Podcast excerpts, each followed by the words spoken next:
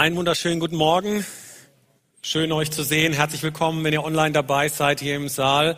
Herzlich willkommen mit diesem heroischen Video. Äh, steigen wir so richtig gleich in unser Thema ein. Lebendig um zu dienen.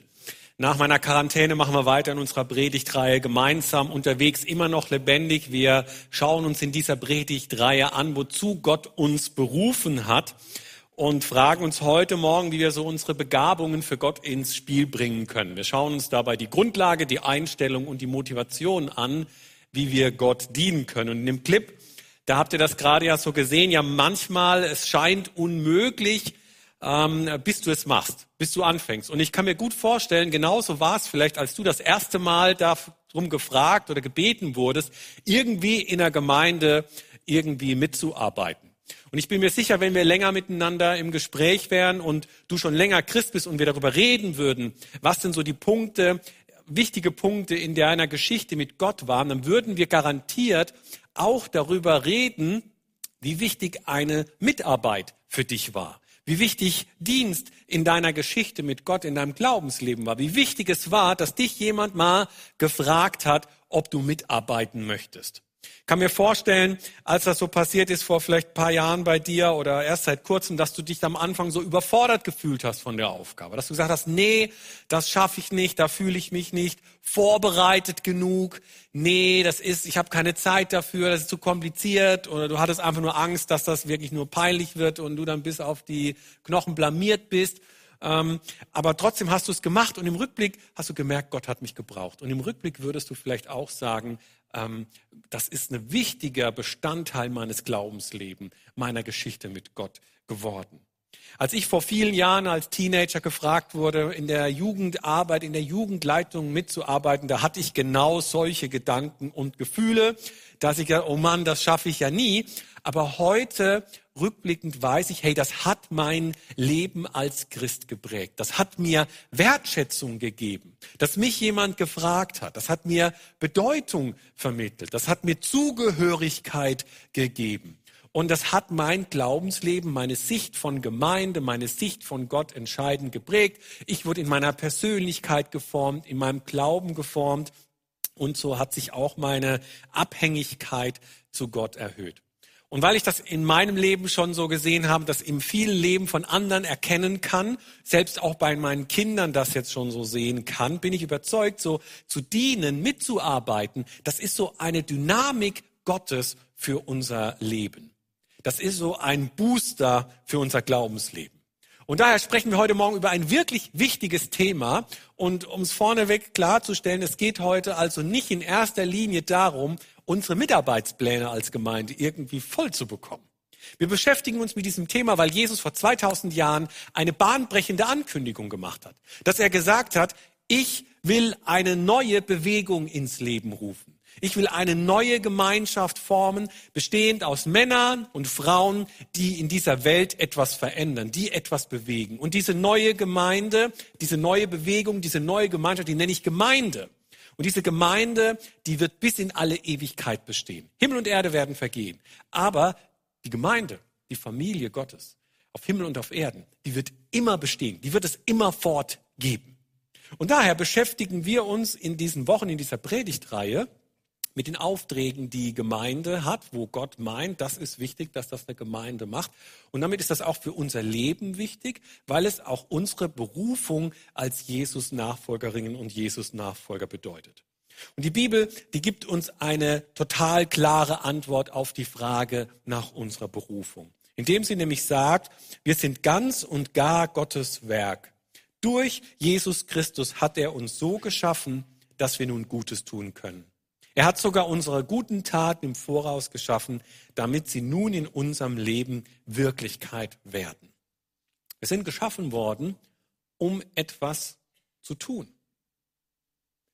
Gott hat dich geschaffen, um etwas zu bewegen. Du bist lebendig, um für Gott was zu tun. Paulus sagt, wir sind durch Jesus Christus geschaffen. Das bedeutet, mit Jesus bekommen wir ein neues Leben geschenkt mit Jesus, da fängt was ganz Neues an. Das Alte ist vergangen. Wir sind eine Neuschöpfung. Das bedeutet also, wir sind errettet worden um zu dienen. Du bist gerettet worden, um zu dienen. Ist dir das bewusst? Lebst du so? Weißt du das? Und dann ist es ja auch noch so, wenn Gott uns eine bestimmte Aufgabe gibt, dann hilft er uns auch dabei, indem er uns Gaben und Fähigkeiten dafür gibt, diese Aufgabe zu tun. Er schenkt uns natürliche Begabungen und Fähigkeiten und auch göttliche Begabungen und Fähigkeiten. Mit den Worten von Petrus, jeder soll den anderen mit der Gabe dienen, die er von Gott bekommen hat. Wenn ihr das tut, erweist ihr euch als gute Verwalter der Gnade, die Gott uns in so vielfältiger Weise schenkt. Gott macht also in seinem Wort weiter deutlich, wir sind nicht nur gerettet, um zu dienen, wir sind auch noch begabt, um zu dienen. Du bist begabt, um zu dienen. Und ich frage dich, bist du bewusst, ist dir das bewusst? Bist du in diesem Bewusstsein drin, dass du begabt wurdest, um Gott zu dienen? Das ist ganz wichtig, dass wir das verstehen, weil das so die Grundlage zu dienen ist. Die Grundlage zu dienen ist, du bist gerettet und begabt. Das ist die gesunde Basis, das stabile Fundament, die saubere Motivation, Gott und anderen Menschen zu dienen. Und das ist so wichtig, dass wir diese Grundlage haben.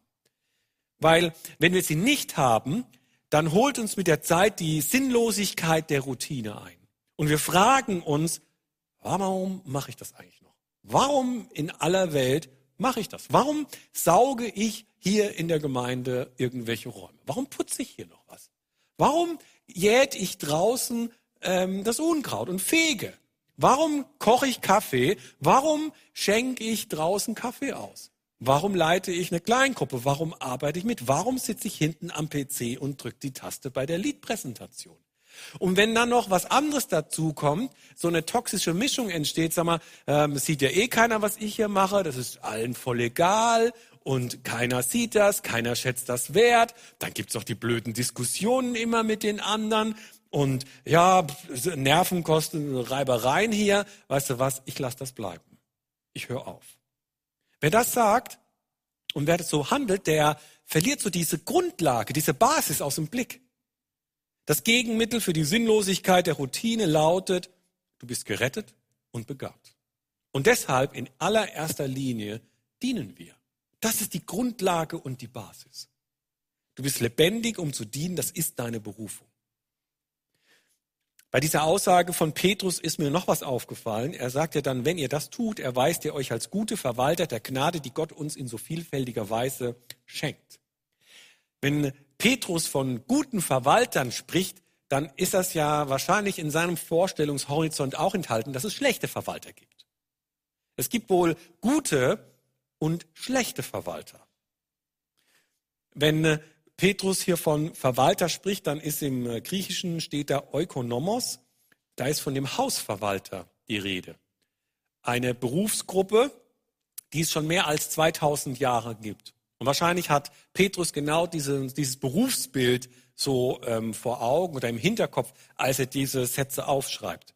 Seneca, ein reicher römischer Philosoph, der lebte zu der Zeit von Petrus ungefähr und der beschwert sich einmal über seinen Hausverwalter ähm, weil eben die Kosten für sein vom Einsturz bedrohtes Landhaus so hoch sind. Und Seneca ist der Meinung, ich habe echt einen richtig miesen Verwalter. Der macht einen richtig schlechten Job und ist schuld daran, dass ich so viel zahlen muss. Der Verwalter ist anderer Meinung. Es gibt da so einen Briefwechsel, da kann man das nachlesen. Schuld ist nicht seine Nachlässigkeit. Er würde alles tun, was man so zu tun hat. Schuld ist einfach daran, dass dieses Landhaus einfach zu alt ist. Und da merken wir, was einen guten von einem schlechten Verwalter unterscheidet, das hat sich bis heute nicht verändert. Das kennen wir genauso, das würden wir ganz genauso sagen. Ein Verwalter ist also jemand, der nicht der Eigentümer eines Hauses ist, sondern im Auftrag des Eigentümers sich um dessen Haus kümmert. Und das Bild, das benutzt Petrus und für ihn ist klar, das Haus Gottes, ja, das ist die Gemeinde. Und wer ist der Eigentümer? Ja, der ist Jesus Christus. Jesus Christus, der ist der Herr der Gemeinde. Und wir, wir alle, wir sind Verwalter. Und wir alle haben Gaben bekommen und Fähigkeiten, natürliche Begabungen und göttliche, übernatürliche Begabungen. Und die sollen wir zur Verwaltung einsetzen, dass das Haus Gottes in Schuss bleibt. Und Petrus, der dem ist das so wichtig und der ist sich dessen so bewusst, weil wenn wir uns ja mal anschauen, der war ja drei Jahre mit Jesus zusammen. Jesus spricht ja wirklich viel über das Verwaltersein und über das Dienen. Er gibt mehrere Gleichnisse, die Jesus verwendet, um das deutlich zu machen, was es bedeutet, ein guter Verwalter zu sein. Und deswegen an einer Stelle in Lukas 12, da fragt Petrus dann Jesus auch mal so direkt nach, sag mal, ja, wie ist das denn jetzt genau mit dem Verwaltersein? Und Jesus antwortet mit einem weiten Blick in die Zukunft und spricht damit so von seiner Wiederkunft. Und dann sagt er, weißt du, Petrus, so ein guter Verwalter, das ist jemand, der ordnungsgemäß seine Pflicht erfüllt. Und wenn ich dann eines Tages wiederkomme und der das gut getan hat, dann werde ich ihn dafür belohnen. Dann werde ich sagen, oh gut gemacht, mein treuer und tüchtiger Verwalter. Und wenn ich wiederkomme und er seine Pflicht nicht erfüllt hat, dann äh, war er nicht treu, dann war er unzuverlässig und dumm und dafür werde ich ihn bestrafen. Im Originalwortlaut sagt Jesus zu Petrus, ein Verwalter, der den Willen seines Herrn kennt, sich aber bewusst nicht danach richtet, wird schwer bestraft. Wer dagegen falsch handelt, ohne es zu wissen, wird mit einer leichteren Strafe davon bekommen. So wird es jedem, der viel bekommen hat, auch viel erwartet und wem viel anvertraut wurde, von dem verlangt man umso mehr. Nun, als ich das so las, da dachte ich, so ein erfahrener Kommunikationsberater hätte Jesus wohl an dieser Stelle geraten, ähm, Jesus, du musst die Antwort von Petrus nicht so exakt beantworten, nicht so ausführlich. Das mit der Belohnung, das kannst du sagen. Wir Menschen, wir lieben Belohnungen, aber das mit der Strafe, nee, Jesus, lass das weg, das kommt nicht gut an. Ähm, vor allem, wenn du zukünftig noch irgendwelche Verwalter haben kannst, Jesus, das kannst du besser, das kannst du anders machen. Und tatsächlich, im, immer in solchen Jesus-Momenten, da, da schmeckt uns das nicht so gut, was Jesus da so sagt. Oder mir schmeckt es nicht so gut. Kommt her zu mir alle, die ihr mühselig und beladen seid, ich will euch erquicken. Das sind schöne Jesus-Worte. Ich, wo zwei oder drei in meinem Namen zusammen sind, da bin ich, Jesus, mitten unter ihnen. Und ich bin der gute Hirte. Ja, das sind solche schönen Jesus-Momente. Das sind so Jesus-Worte, die gefallen uns. Aber das hier, nun Jesus spricht hier tatsächlich von der besonderen Verantwortung der Apostel. Denen wurde tatsächlich viel anvertraut, denen wurde besonders viel gegeben, die haben viel bekommen und deswegen steht Petrus und die anderen Apostel tatsächlich in einer anderen Verantwortung als wir heute. Aber so ganz können wir uns ja auch nicht aus der Verantwortung stehen. Das hat ja auch eine Relevanz für uns. Denn Andererseits ist ja auch völlig klar, Jesus spricht ja eben ja auch von unserer Berufung als Nachfolger von Jesus, von unserer Berufung, Verwalter und Diener zu sein. Und da ist es eben nicht beliebig, das zu tun und auch nicht völlig zu vernachlässigen. Und wenn wir mal überlegen, eigentlich ist das ja nur logisch, was Jesus das sagt. Weil wenn wir jemanden beauftragen oder berufen, ja, dann machen wir es doch ganz genauso. Also wenn wir jemanden beauftragen, dass er bei uns zu Hause das Dach deckt, dann erwarte ich, dass das Dach dann auch dicht ist. Und wenn ich in, mit dem Auto in der Werkstatt war und das repariert wurde, dann erwarte ich natürlich auch, dass das Auto nicht 100 Meter weiter dann zusammenkracht. Und wenn wir unsere Kinder jemanden anvertrauen, dass er auf die aufpasst, wenn wir nicht da sind, dann erwarten wir natürlich auch, dass die nicht irgendwie auf den Gleisen tanzen und in Lebensgefahr sind. Und wenn ich zum Arzt gehe, dann erwarte ich natürlich auch, dass er mir irgendwie ein Medikament oder ein Rezept verschreibt, was mir hilft. Und nicht, dass mir irgendwie Karotten aus den Ohren wachsen oder sonst irgendwas passiert. Und wann immer wir nicht zufrieden sind mit den Erwartungen, die gerechtfertigt sind, dann werden wir das dem sagen, dem Arzt, dem Babysitter oder dem Handwerker. Hör mal, wir sind nicht damit zufrieden, wie du das so machst. Also, wenn es darum geht, gute Verwalter der vielfältigen Gnade Gottes zu sein, dann finde ich das, was Jesus sagt, ähm, nicht, nur, nicht nur logisch, es ist ja auch ähm, toll, dass er so ehrlich zu uns ist, weil wir wissen dann, woran wir sind. Und es hilft mir, meine Verantwortung, es hilft uns, unsere Verantwortung wahrzunehmen. Jesus sagte damit auch etwas über die Art und Weise und die Haltung, wie wir dienen sollen. Für dich und mich wird deutlich, die Einstellung zu dienen, die ist nämlich treu und zuverlässig zu sein. Die Einstellung zu dienen, du bist treu und zuverlässig. Und das ist auch wichtig, dass wir das hören.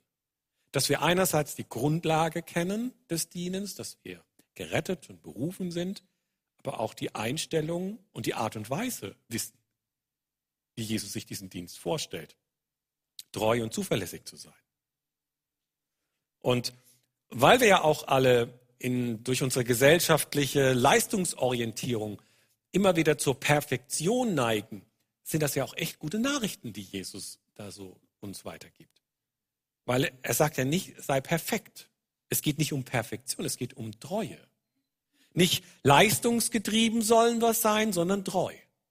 Nicht fehlerfrei, sondern treu sollen wir sein. Nicht bestmöglich erstklassig, sondern treu. Und klar, Gott hat nichts einzuwenden gegen Qualität, aber womit er echte massive Probleme hat, ist eben Perfektionismus. Perfektionismus, der kann uns zwar zu Höchstleistungen antreiben, aber dann ist es meistens die Angst, die uns da triggert. Und das ist auf lange Zeit nicht so gesund und man geht daran eigentlich nur kaputt. Und Perfektionismus greift ja eigentlich immer so nach dem Ungreifbaren. Perfektionismus greift immer nach dem Ungreifbaren. Oder überlegt, überlegt doch mal, wenn Gott nur perfekte Menschen einsetzen würde, was würde denn in dieser Welt passieren? Ja, nichts würde passieren. Und deshalb, weil es ja auch keine perfekten Menschen gibt, benutzt Gott normale Menschen, Menschen wie du und ich. Und überleg mal, was würde in dieser Welt passieren, bis wir immer auf die perfekten Umstände warten würden. Bis wir endlich genug Zeit haben bis wir endlich genug vorbereitet sind, bis unsere Umstände, unsere Lebenssituation endlich gut ist, wenn wir auf diese perfekten Umstände warten, ja, dann dauert es auch ewig und es würde auch nicht so viel passieren, glaube ich. Von daher, äh, was Jesus da sagt, sind ja eigentlich echt gute Nachrichten. Jesus geht es um deine und um meine Treue. Diese Haltung und Einstellung ist ihm wichtig. Da ist Raum, Mensch zu sein. Da ist es Raum, Fehler zu machen. Da gibt es Raum zum Scheitern und es gibt Raum dazu, Dinge toll und schön zu machen. Gott benutzt uns alle und erwartet keine Perfektion. Gott sagt zu uns, fang an.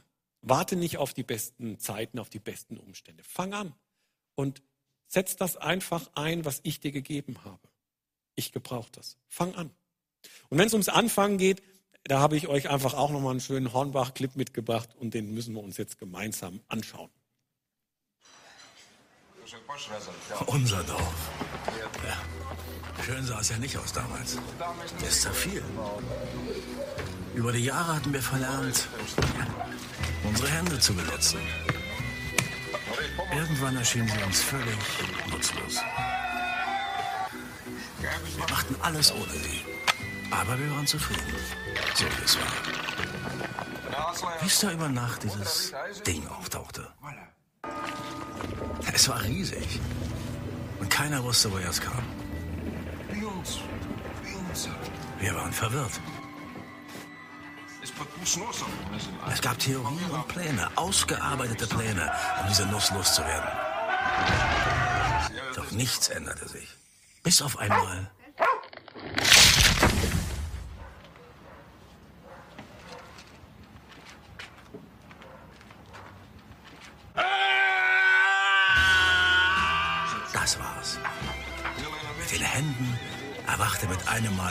ganze Dorf zu neuem Leben. Jeder, alle legten los, freuten sich. Ein neues Leben begann. Wir wurden wieder normal. Woher diese Nuss kam? Ach, egal. Weil wir haben etwas gelernt. Man muss einfach nur mal anfangen.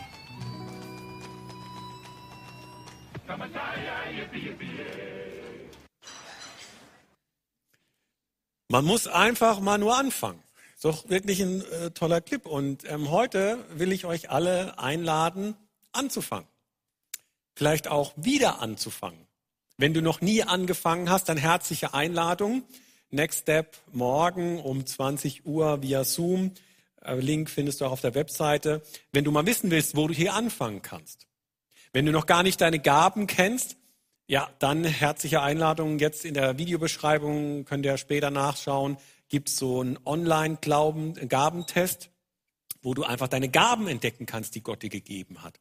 Und wenn du wissen willst, wo du hier mitmachen kannst, dann melde dich doch einfach im Sekretariat oder bei einem Mitarbeiter, bei uns Pastoren oder beim Dominik und wir helfen dir, dass du hier anfangen kannst. Und vielleicht ist das für dich heute wirklich dran oder wieder dran, auch nach dieser Corona-Zeit, endlich mal wieder so die Hände aus der Hosentasche zu nehmen. Anzufangen, was zu tun, deine Berufung zu leben. Denn du bist lebendig zu dienen. Dass du anfängst, auch wieder neu treu zu sein. Treu sein, was bedeutet das? Treu sein bedeutet einfach weitermachen. Einfach weitermachen. Dass man nicht aufgibt. Dass man immer weitermacht. Und wäre das nicht schön, wenn Jesus zu dir und mir, zu uns eines Tages sagen würde, gut gemacht, du treuer Diener, du treuer Verwalter. Und wir am Ende unseres Lebens auch sagen könnten, ja, wir haben unsere Berufung gelebt und wir haben die Aufgabe wahrgenommen, die Gott uns gegeben hat. Wäre das nicht schön? Also ich finde das großartig, dass ich am Ende meines Lebens hoffentlich sagen kann, ja, ich habe meine Berufung gelebt. Ich habe das so gemacht, wie Gott sich das für mich vorgestellt hat. Die Frage ist dabei immer dann immer, ja, wie kann man das aushalten? Wie bekommen wir das hin, dass wir so eine Einstellung oder wie sieht so eine Haltung aus, die uns hilft auf der langen Strecke? Und da will ich euch am Schluss nochmal das deutlich machen. Ähm, eine Motivation zu dienen ist zu wissen, dass unser Dienst für Gott niemals vergeblich ist. Niemals vergeblich ist. Es gibt ja nichts Demotivierenderes oder Blödes, wenn man etwas vergeblich macht, wenn man was umsonst macht. Es gibt nichts Blöderes, finde ich, wenn du was umsonst irgendwie gemacht hast. Wenn du umsonst auf einer Arbeit gelernt hast, das ist total doof. Aber wenn wir Jesus dienen, dann wissen wir, das ist nicht vergeblich. Das ist nicht vergeblich. Und das will ich gerade all den Mitarbeitern unter uns sagen, die vielleicht schon viele Jahre hier mit dabei sind, die auch die Corona-Zeit durchgezogen haben, die viel Verantwortung tragen das, was du machst und das, was du tust, ist nicht vergeblich. Und auch all denjenigen Mitarbeitern, die sich vielleicht fragen, ah, ist das wirklich so wichtig, dass ich das mache? Ist das wirklich nötig? Diese Kämpfe, die mich immer aussetze an Zeit, Kraft und Energie. Ich will dir sagen, das ist nicht vergeblich, was du tust.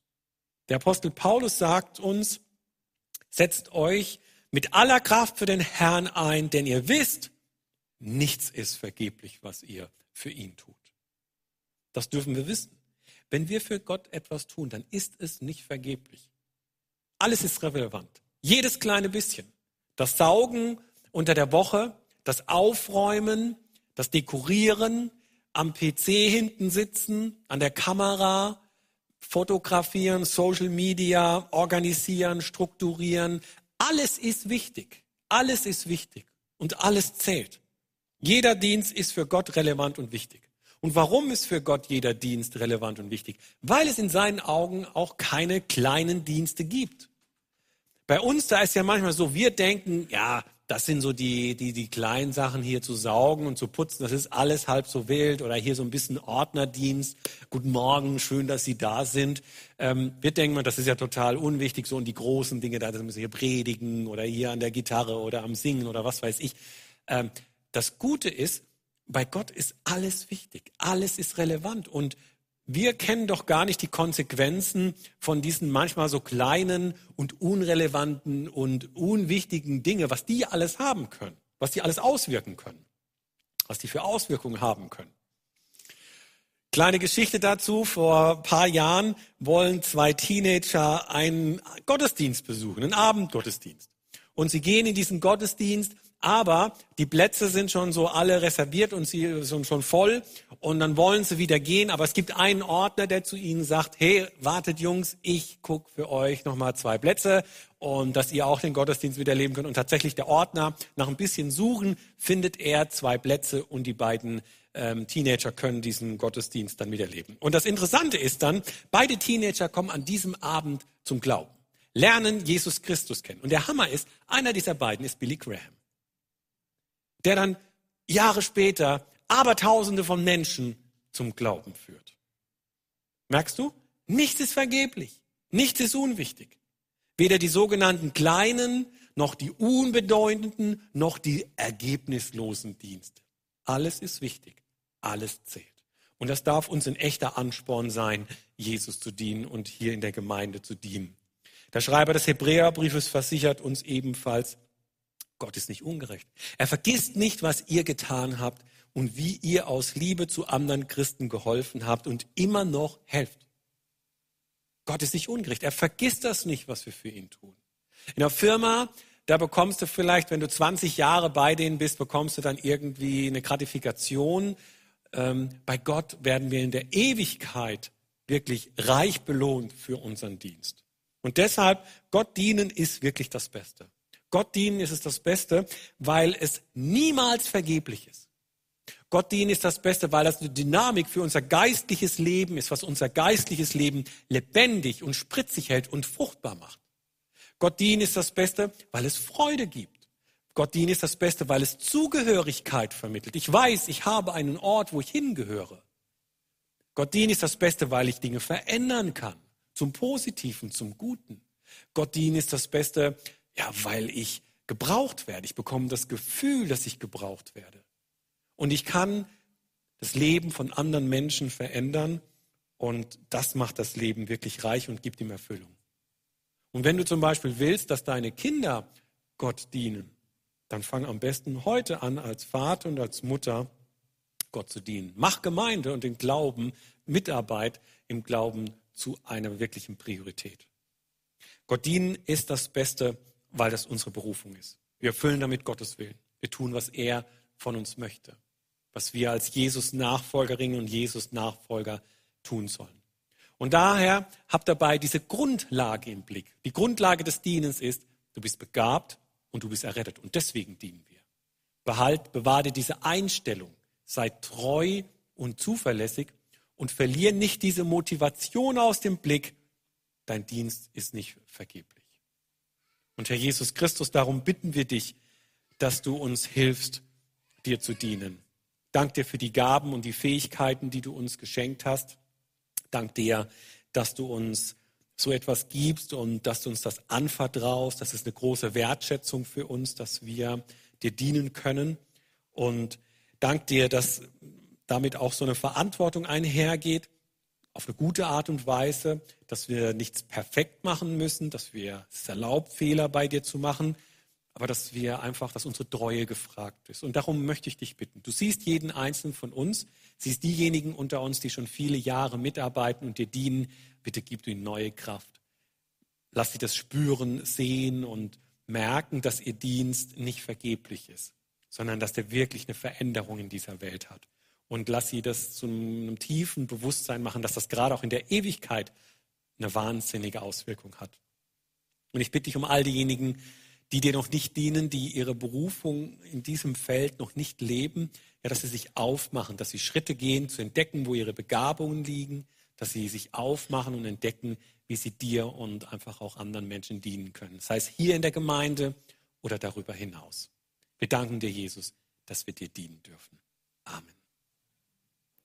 Gott selbst, der Gott des Friedens, helfe euch, ein durch und durch geheiligtes Leben zu führen. Er bewahre euer ganzes Wesen, Geist, Seele und Leib, damit, wenn Jesus Christus, unser Herr, wiederkommt, nichts an euch ist, was Tadel verdient. Der, der euch beruft, ist treu, er wird euch ans Ziel bringen. Und so sei die Gnade unseres Herrn Jesus Christus mit euch allen. Amen.